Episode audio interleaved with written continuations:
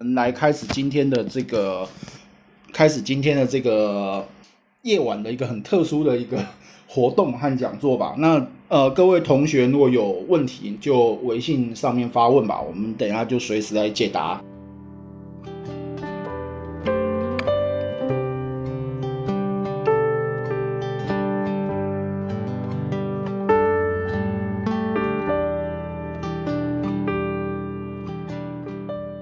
今天基本上很荣幸哦，感谢大大邀请我来讲这个课。那今天课的那个名字叫人面桃花。那我们基本上已经刚刚先把 PDF 发到群里面了。如果各位没有看到的话呢，我们我再发一次，大家可以打开看哦。那先简单讲一下吧，就今天我们课大大概要讲什么吧。就第一个，我还是先讲什么叫武术吧，就是我们这个群可能。当初大大想建这个群，可能更多还是基于一个想就桃花这个议题来讲。那其实呢，我可能会在这里面讲比较多的中国的传统哲学，或者是讲传统的一些易学的东西。那呃，基本上说是易学，其实也有一点牵拖。其实它基本上在中国这个系统里面，我们叫做武术。那这个武术呢，基本上。叫三一命相谱，那个晚一点我会整理一个我大学时代写的一个那个讲义，你们有空可以自己看。那三是什么？三其实就是三的旁边加个人，它就是一个修仙的一个方式。那一呢，就是中医的医医学，然后相呢，就是我们今天要谈的东这个东西叫相相术。那相术基本上在整个武术系统里面，它基本上还可以再细分。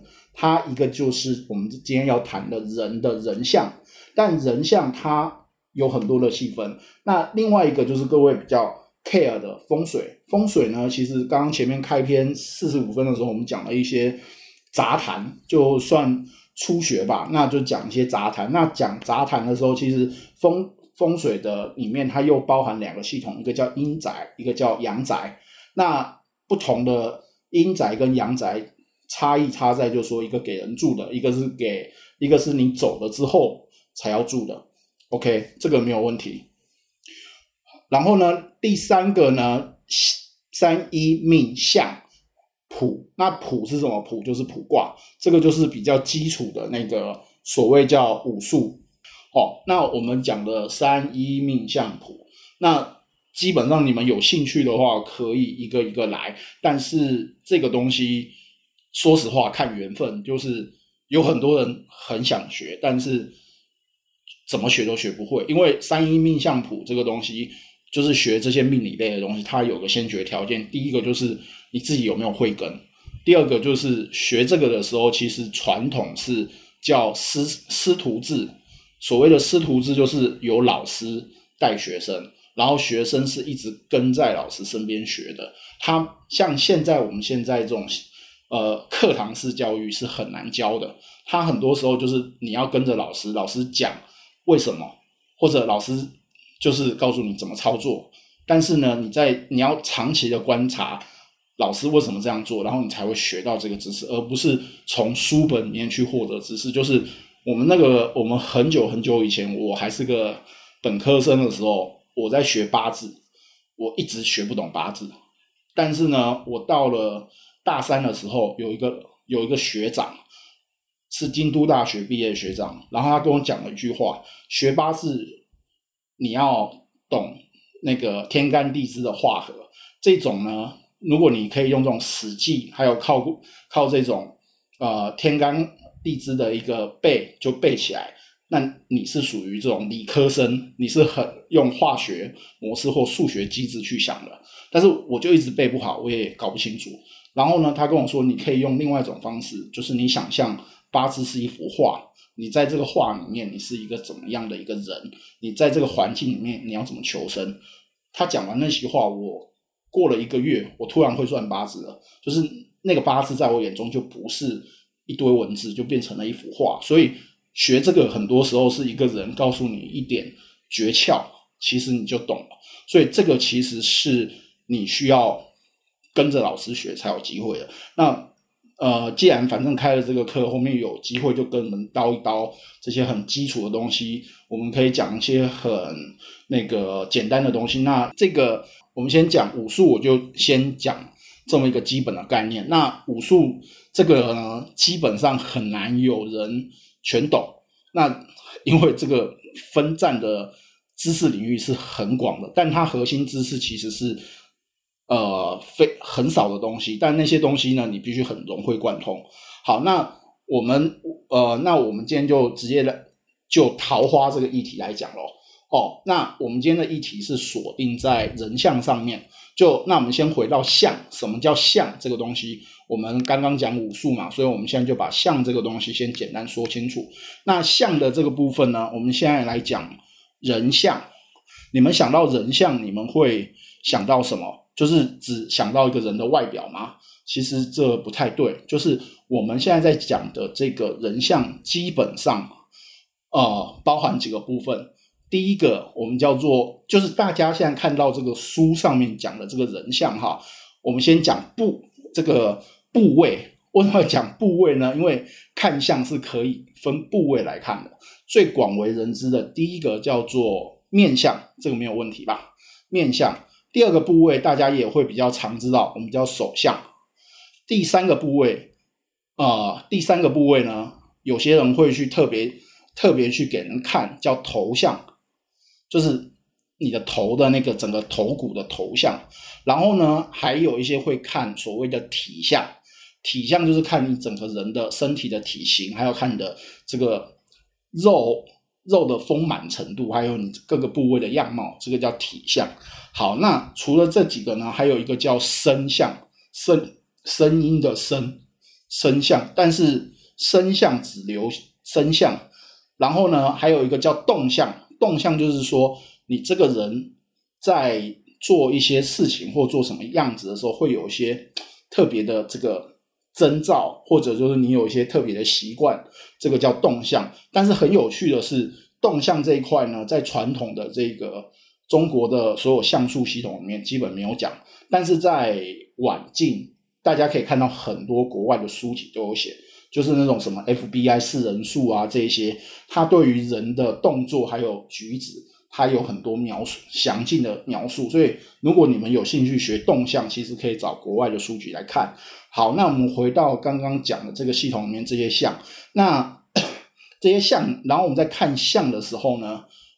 基本是有规矩的。什么叫有规矩？就是如果你是一个正儿八经，我们叫拜过师、学过艺的算命师也好，我们叫命理师也好，在帮你看相的时候，基本上有规矩。有规矩，第一个规矩就是我们不会用手直接去摸你，就不会用手直接去摸你的脸或摸你的手，这是最基本叫职业道德。然后呢，第二个就是当我们需要去知道你的这个。你的这个脸或者手掌的肉是紧实还是虚的时候呢？我们不会用手，我们会直接拿一支笔或拿一个小竹签去轻轻的按按，不会去用力的去给你用手摸。所以如果有谁要跟你说看相，然后摸上你的小手，你直接可以一巴掌甩到他脸上，你就直接跟他说你懂不懂规矩？我也是这一行的，好吧？这个是我们在看相的一个基本规矩。这个如果大家没有问题的话，我就开始往下继续了。那基本上，哦，好的，我看到了。哦，那个好路提了一个问题哦，骨相，骨相有，但骨相其实就是看头像啊，普骨相其实看的基本上是头像，就是我们讲的骨相，基本上讲的是头像。这个有解答吗？啊，解答给你了嘛？就是基本上麻衣神像里面讲的那个头像，基本上就是骨像。然后还有那个呃，台湾还有几个人，他有所谓的一个叫一掌经的绝学，他学的是摸骨，他的那个摸骨摸的是也是你指的头，但他还摸一个位置，就是你的那个手的胫骨，就是你的那个从那个手腕到你的那个脉搏这一段叫胫骨，他们有一个不解。不解的那个秘籍，但这个基本上我没学过，啊，就只有那一派，还有那个摸头像骨像的那一派。但那个麻衣神像在摸的时候，其实有秘诀的。它的秘诀是用两手双并之后，轻轻的沿着你的后脑的，从你的那个天庭往下一路摸到你的那个枕骨的位置，然后呢，去看你上面的这个骨头的这个凸是连着还是一个点一个点的，它有不同的那个排列组合。但骨相非常难学，因为。我不信你有你，除非你干美容美发，否则我不信你有机会摸那么多人的头，这是实话。好的，那呃，这里还没有人要问的，没有的话，我就进到面相里面来讲了。好，那那我们进到面相里面呢，第一件事，什么是五面相里面的三庭跟五官？大家清不清楚什么叫三庭跟五官？这个。大家有没有点基础？如果没有基础的话呢，我们就简单来说，什么叫三三庭，什么叫五官？三庭呢，第一庭叫上庭，上庭呢很简单，从你的发际线到你的眉骨的位置，眉骨哦，不是眉毛哦，就是你的眼睛那个凹的那一段，到你的这个这个位置，就你的发际线到这一段叫上庭。中庭，我们指的是从眉骨到你的人中，就是到你的鼻子的正下面那个凹进去的这一段，叫中庭。下庭呢，指的是从这里到你的下巴，叫下庭。那这个叫三庭。三庭是一个最基本我们要清楚的一个东西，就是说我们在讲一个对比基础的时候，就会用三庭。然后呢，另外一个基础叫五官，五官是哪五个？呃，第一个眼睛，对不对？第二个鼻子，第三个嘴巴，第四个耳朵，还少一个是什么？少一个眉毛，眉毛也是哦。哦，眉毛，眉毛也是五官其中的一个哦。那五官里面呢，其实按现在的说法，都可以都可以用人工的这个方式，我们去改你的面相。但是实际上呢，我们在改。面相的时候会破坏你的那个基础，所以我们一般现在在看相的时候，其实会比较难啊。要怎么说呢？真真假假太多，就是有时候我们在帮一个人看看相或者判断他说，判断不准，其实也不一定是你不准，因为他有可能做的我们叫做值假值，就是做假了。所以呢，他会跟原来这个运会不太一样，但是。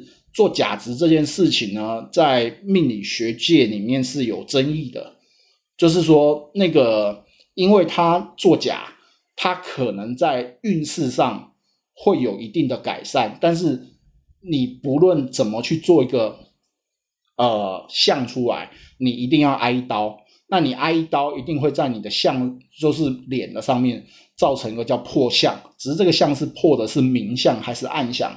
所以也有可能就是你做这个相，在某些时间，譬如说你隆鼻，你隆鼻呢，基本上你你的鼻子是走大概三十岁到四十五岁的一个中年运，那你隆鼻可能你二十几岁隆的，那你前面因为这个鼻子隆起来，你可能整体的运势是有个很大的改善，但是看你挨那一刀的位置是在哪个地方，一般是在三十二岁到三十三岁，就是受根的那个位置。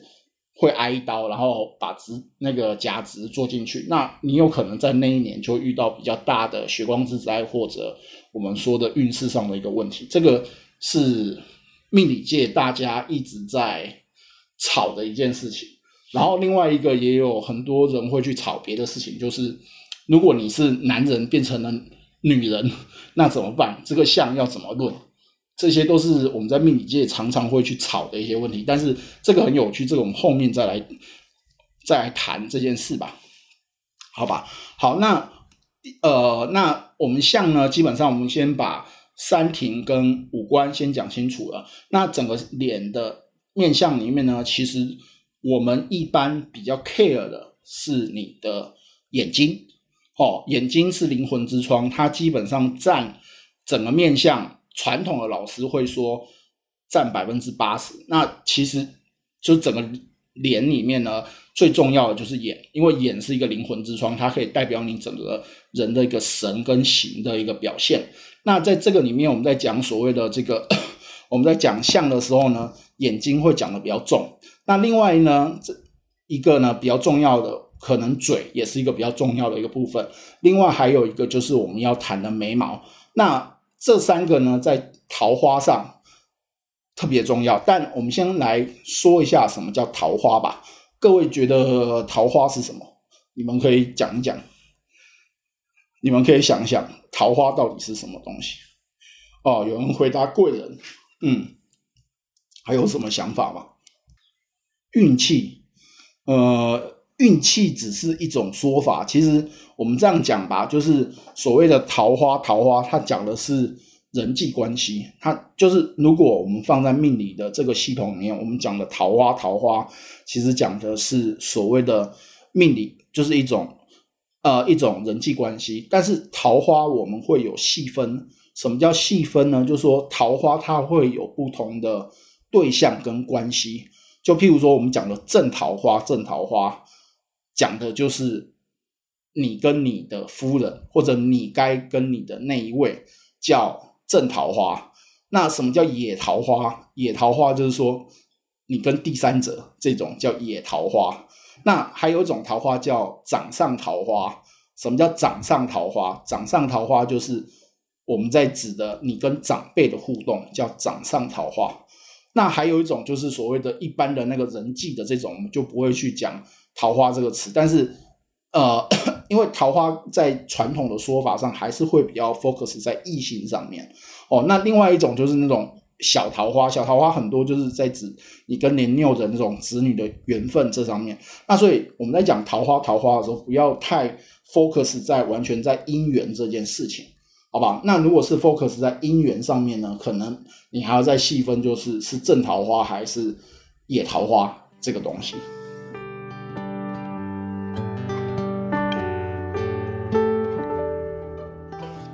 好，那我们废话少说，感谢我今天是想把时间控制在四十五分钟左右的，所以我们就废话少说，我们直接进到实战吧。我们先感谢五位同学哦。勇敢的提供了自己的照片，那这五个同学可以下课完找我，我送你们问卦吧，让你们随便一个人问两卦吧，就自己想问什么我就送你们两卦吧，因为感谢志愿者的支持，我所以我要做一个支持的一个活动，送给你们可以问两次卦的一个机会，好吧？那我们就后面就继续，那我们先看到后面这个实战，那感谢阳光同学跟顾同学提供了自己。可爱的照片给自己，给大家啊！好，那呃，我们先讲谁呢？还是你们其实都不知道谁是阳光，谁是顾同学，对不对？那我们先看左边这位同学吧，穿绿衣服，左边这位同学。我们在讲女相的时候，其实我们会 care 什么事情？我们其实第一件事情，我们先看眼睛。我们先看眼睛。那看眼睛的时候呢？可以看到左右这两个同学的眼睛刚好是属于一个我们叫做完全的对照组，就是左边的同学是偏细长眼，右边的同学是偏我们叫大圆眼，就是比较偏向圆眼。这两种人，我们在桃花或者人际关系上，你们自己判断他们会有什么差别？你们觉得？第一个就是左边这位同学。长眼的人呢，他的感情的表现会比较比较内敛一点，他不会像右边这位同学是属于直来直往、直来直往。他有脾气或者有心里有什么不开心，他就会表达出来。那我们在看眼睛的时候呢，基本上我们在看桃花的时候呢，眼睛要怎么看一个人有没有桃花？第一个，你先看他的眼睛会不会是那种。暗暗无神的一个状态，就是你看两位同学基本上都相对是有神，还算有神。但是呢，我们讲的那个有神，你们能能知道我在讲的是什么吗？就是你感觉他有在看你，这叫有神。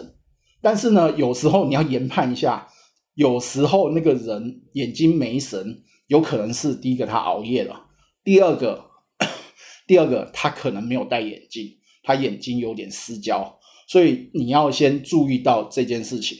那所以我们在看一个女生的面相上有没有桃花，男生也是一样，就是第一个看有没有神，第二个我们会讲眼睛有没有水。什么叫有没有水？有没有水就是说他眼睛里面感觉像湿湿的，有点像有泪，但是又没流出来的这种，在女生里的眼睛里面，我们基本上就叫相对比较带桃花的异性缘，异性缘也会比较好。那左跟右，你们可以做个比较，就是呃，我不知道有没有修图哦，但是左边的感觉是相对比较湿一点的，右边的看起来比较累。所以他可能需要多休息。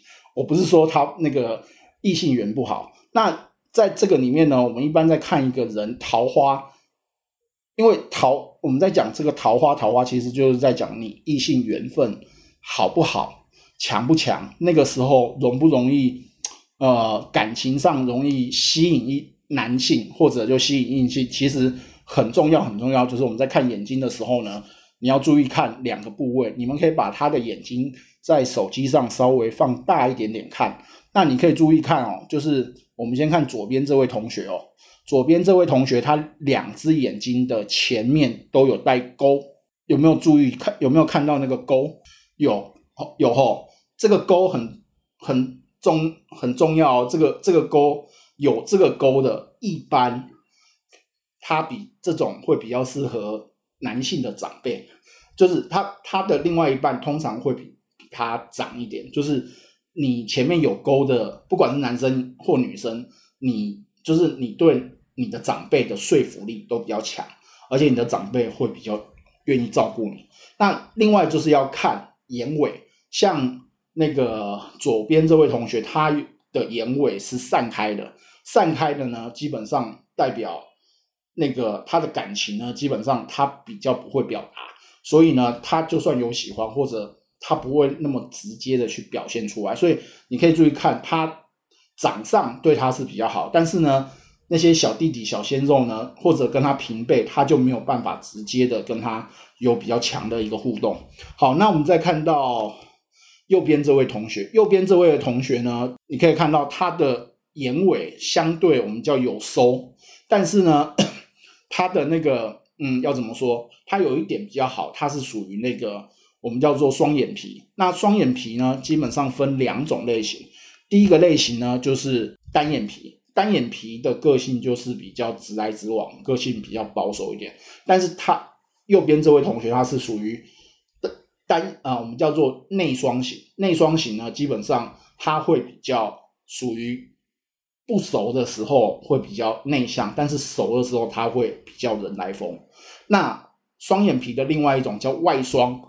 外双的人就是个性非常活泼、非常外向的那一种。那另外一种呢，我不知道你们有没有看过，叫做那种我叫做千层面，就是那个眼皮是很多层的那一种。那一种呢，是在感情上他就会变得比较犹豫，比较那个比较犹豫，然后比较不会去做决断。这个是这种特性。那右边的同学呢，你可以看到他很明显没有那个。眼沟，所以他在掌上这一块是比较，呃，掌上比较不会去太照顾他，而且呢，他有个特点，你可以注意看到他右眼的眼睛，他的那个目质很大。什么叫目质呢？目质就是你可以看到他前面的那个眼睛的前面有一小块小小的红肉，所以他其实会在脾气控制上或情感控制上比较比较差。所以如果你遇到这种女生，你就不断给她刺激，她可能就会很直很直接的跟你说她喜欢你，或者他会直接说你很烦。所以其实我们在看人像的时候，他从他的相貌就已经决定了你该用什么手法来对付。呃，不能说对付好，应该说实施攻击或者制造策略这件事情。好，然后呢，另外一件事呢，就是我们在看眼睛的时候，其实回到那个重重点，应该是看他的眼睛的。本身就是他的这个眼珠的部分，但是这个眼珠呢，刚好一个是大圆眼，它是属于感情比较丰，感情表达比较直接，然后呢做事呢 比较真，就是比较真诚，他不会有太多的小心思或小小那种小的那一种叫做小目的。那左边这呃右右边这位对不起哦，右右边这位同学就是属于这种的典型。好，那我们再看下一个眉毛。眉毛的部分呢，也是反映一个人桃花很直接。那基本上呢，左跟右差在哪里呢？我们可以看到右边的这一位，我们先把它讲完，他的眉毛相对就比较，你们可以发现比较粗，对不对？而且在他的左眼上面有一颗痣，痣基本上可以单独找一堂课来讲。但是我们我可以这样讲，就是说面无善痣，脸上的痣都不是好的。那眉毛一般分三段：头段、中间段和尾段。那它的这个，它的这个就是在眉头的地方有痣，就是它的上面有一小颗痣。那有我我感觉是痣诶，因为我看了别张那个，他这个如果是痘痘的话，他应该会比较红吧？还是有人有别他别张，还有他的那个别的照片吧？基本上。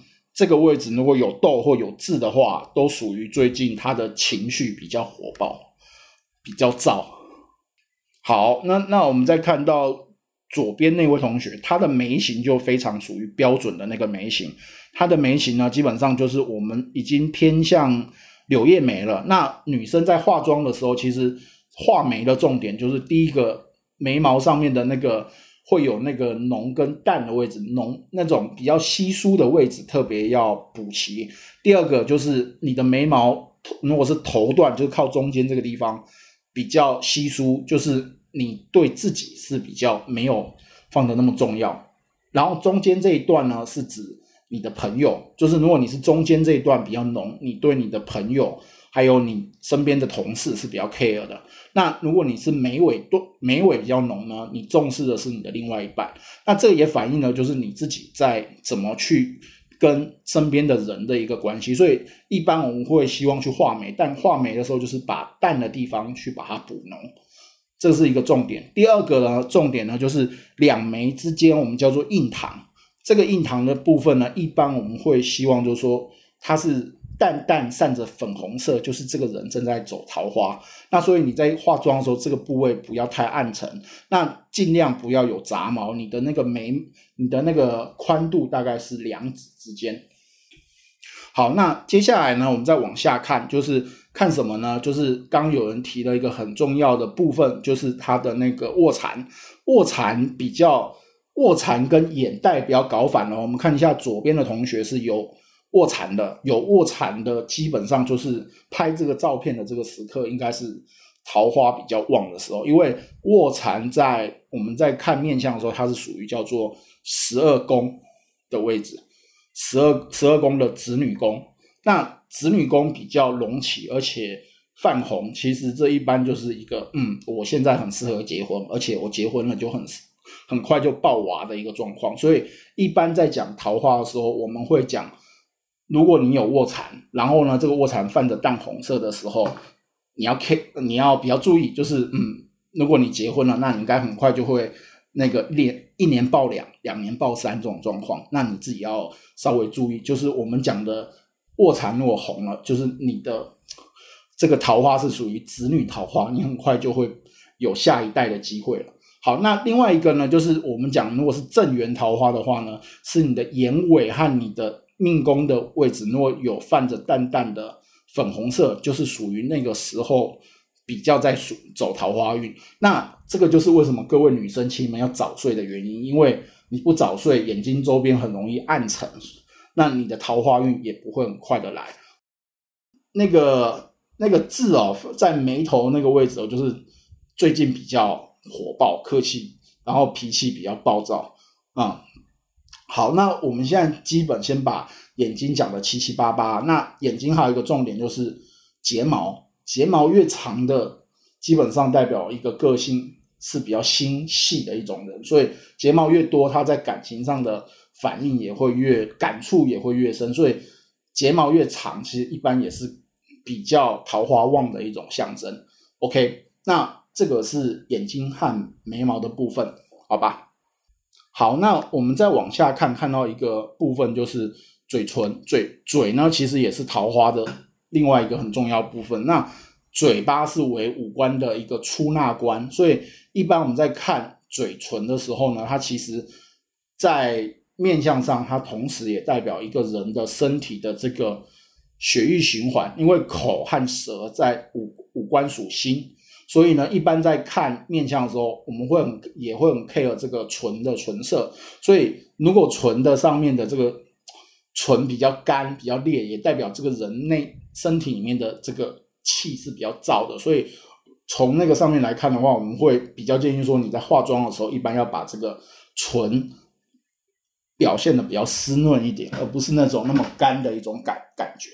好，那我们现在前面已经花了大概二十分钟，先把两个典型的女生，两位女性志愿者讲的差不多了。那后面有问题，我们再举手哦。那我们先来讲两位男性男同学，好吗？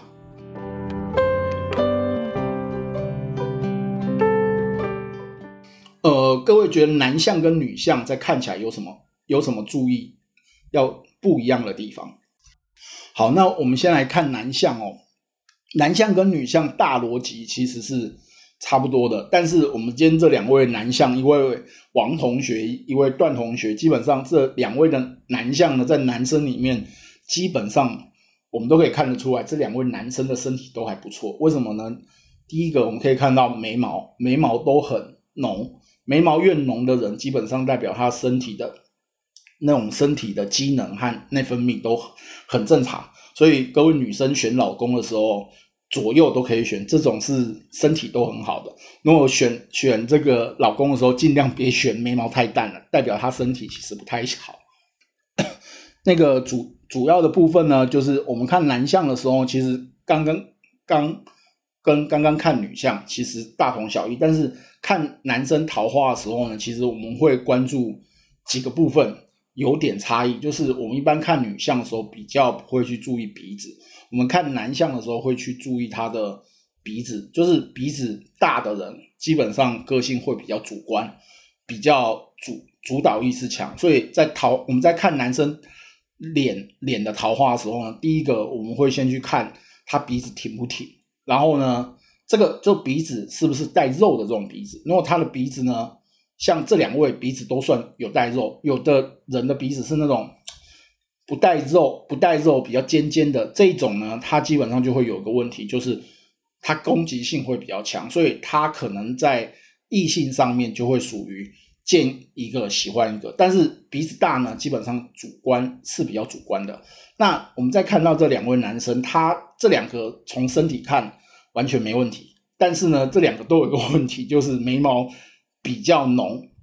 哦，OK，比较浓呢，他他在那个对异性的追求就会比较强，他会不断的去想找到他符合他需求的一呃，不能说需求，他臆想他想呃他想要的另外一半，然后在看男生的桃花的时候，另外一点要注意就是那个他的这个发际线有没有。很干净，就是有没有杂毛是参差的状况。如果有杂毛参差的状况呢，他基本上他个性就还是一个比较不成熟的小孩子。但是这两位都没有发际线，我我我从现在这样看都还蛮干净的。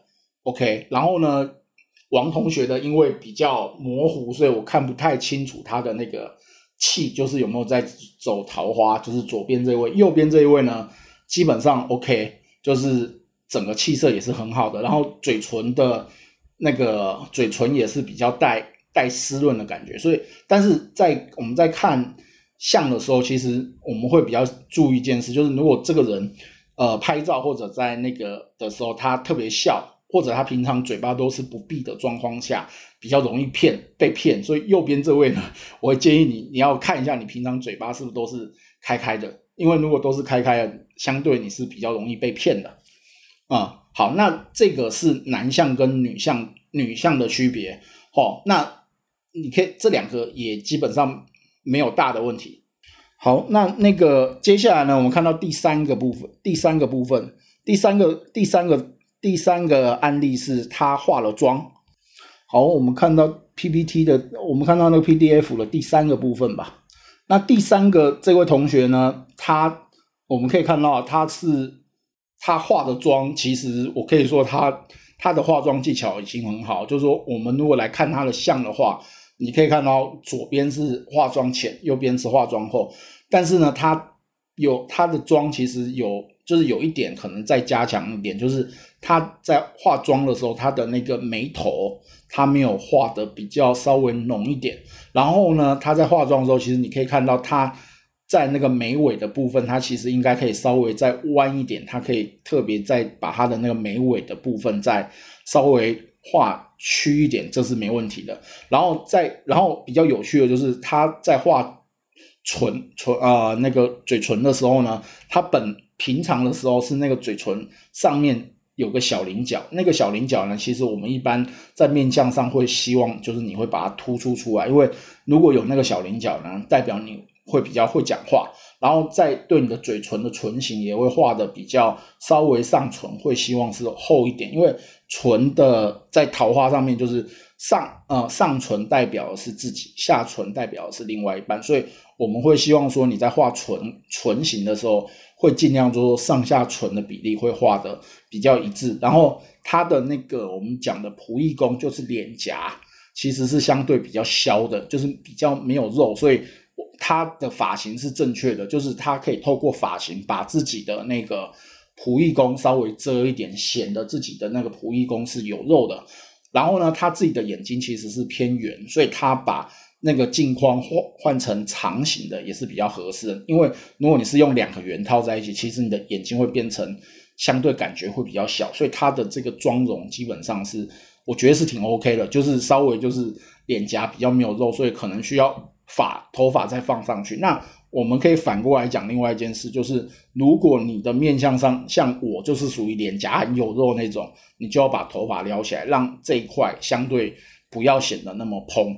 好吗？那这个我彩妆不是我的专长哈，就是我先说这个彩妆我能讲的，就是基本的原则，我没办法讲到说要用什么颜色啊，要用什么技巧啊来化妆，因为我是一个臭死阿仔，我没办法去讲那个化妆的化妆术这一块。如果你们对这一块有特别的需要或想法，我可以让我的徒弟来讲，因为我的徒弟有女生，她比较知道怎么讲化妆的技巧跟妆容的改善。那我时间基本上控制的很好，就是我们现在大概用了四十五分钟，就是比较稍微系统性的讲了眉毛、眼睛跟嘴巴，然后也讲了男相跟女相的差别。我们后面现在就 Q&A 吧，我们就简单的把那个你们想问的问题，我们就开放讨论，好吧？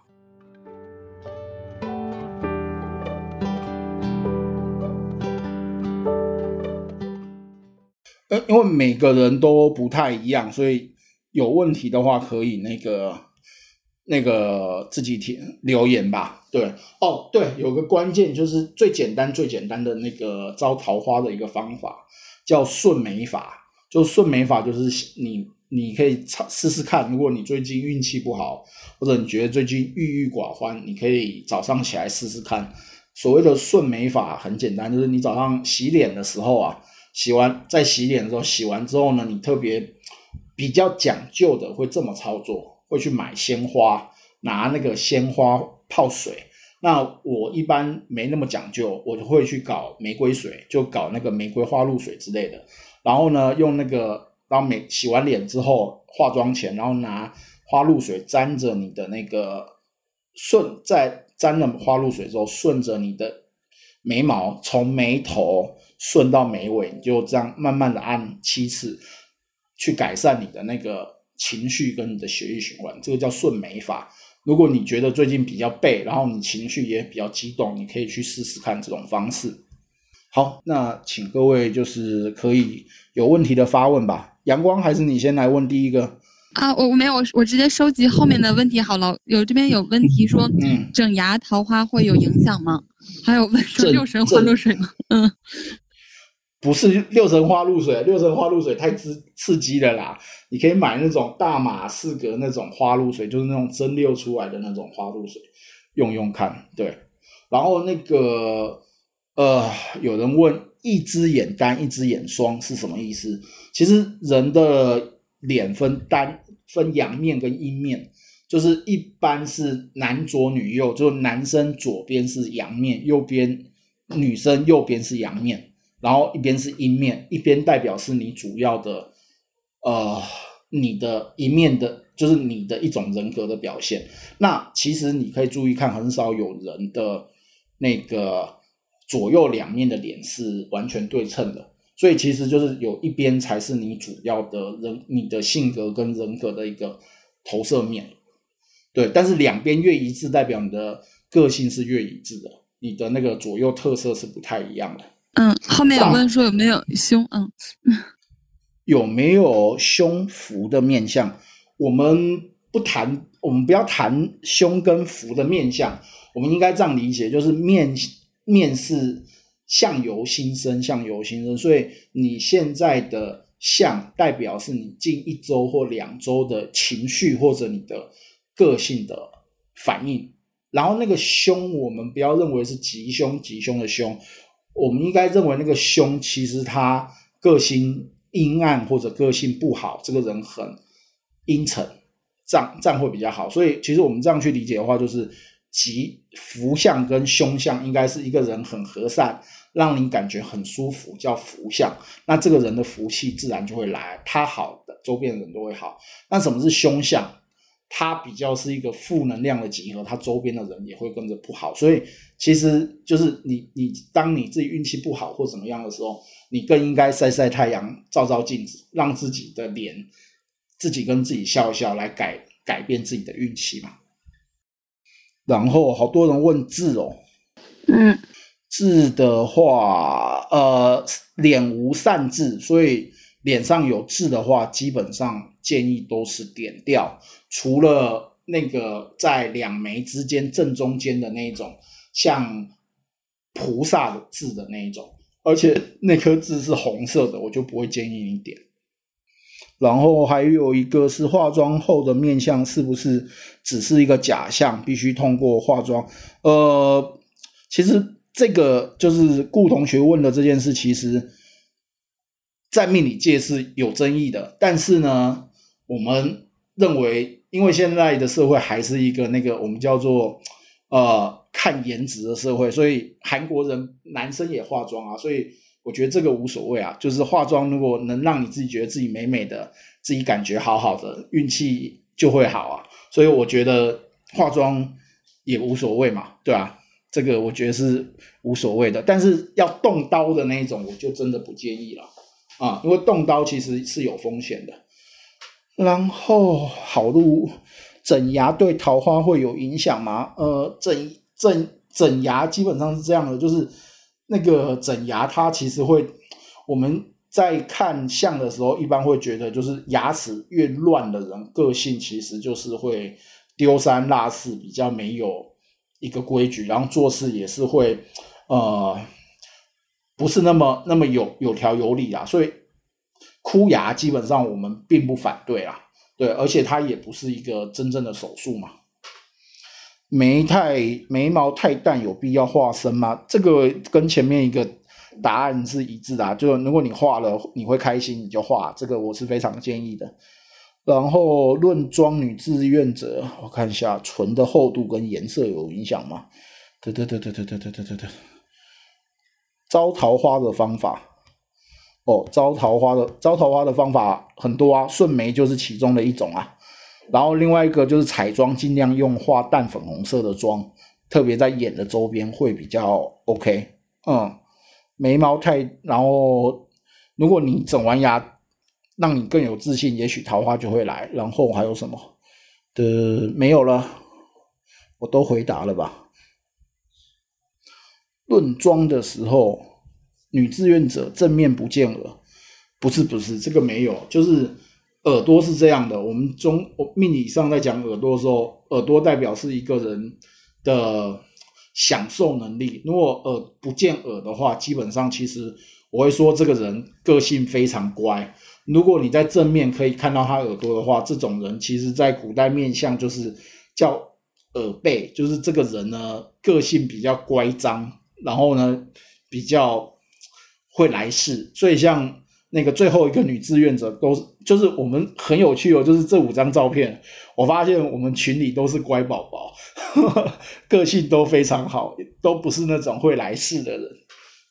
但是我们要检查一下大大的耳朵，搞不好他就是最来事的那个耳朵可以看到耳郭的。然后右眼睑、下眼睑、右下眼睑正中有泪痣。呃，顾同学，你可以拍照片给我看嘛？对。然后太阳线有些凹陷，会不会有影响？太阳穴代表的是驿马宫，如果太太阳穴有凹陷，基本上我们会建议不要太常在外远行，就是远行，它它去太远，它比较容易出一些事故啊。好，还有没有？嗯，我看群里有人问说，会随着人的际遇改变，有什么好习惯可以推荐改运？啊？就是保持正向哦，你越正向，你的际遇才有可能不断的好转啊。然后王刚同学问的好奇主席的那个字，呃，我们不对领导人做任何研究和批判，谢谢。可以好奇个别的。还有什么吗？没有的话，也可以私下问我，这个没问题。对我们今天就是试播吧，就是命理试播第一集吧，一览命理试播第一集。所以后面那个还有疑问，可以在线上问，对，有时间我就会回答，好吗？嗯，我看最后有几个问题是说发际线比较低，额头比较平，说明什么？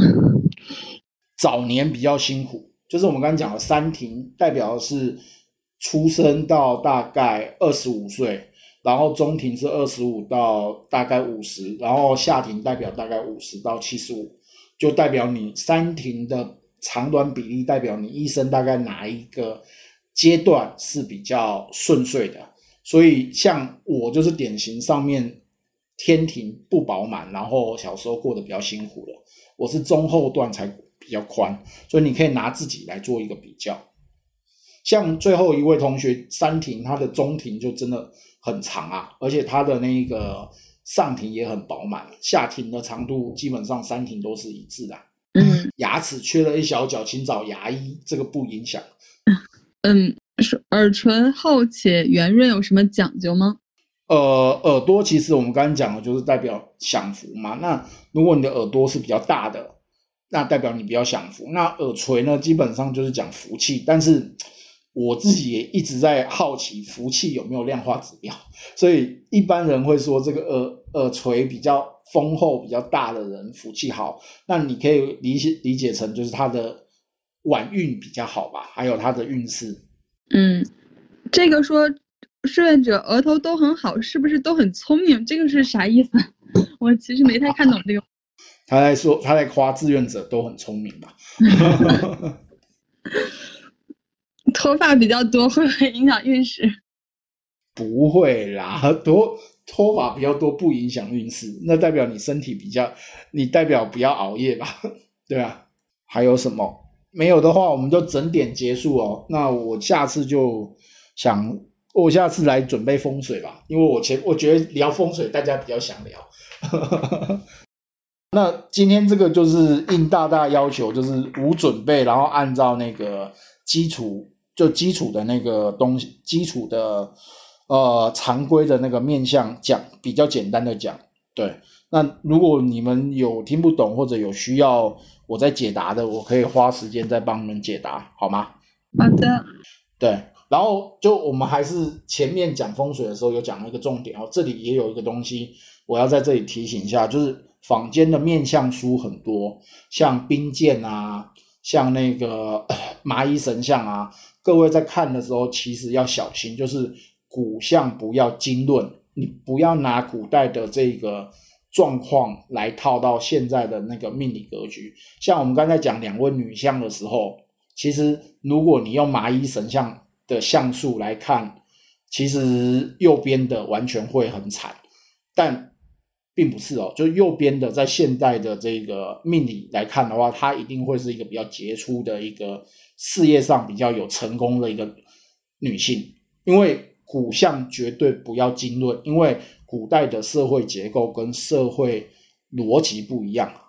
这件事我要先强调一下，不要拿着那个古代的命理书籍，然后看着那个人就说：“啊，你颧骨很凸，克夫克夫。”绝对不要这样讲，就是不同的情境跟那个就是我们看相的时候，只是解释这个人的性格特质，但性格特质是跟社会环境相加后才产生所谓的吉凶。他在以前克夫，不代表现在克夫啊。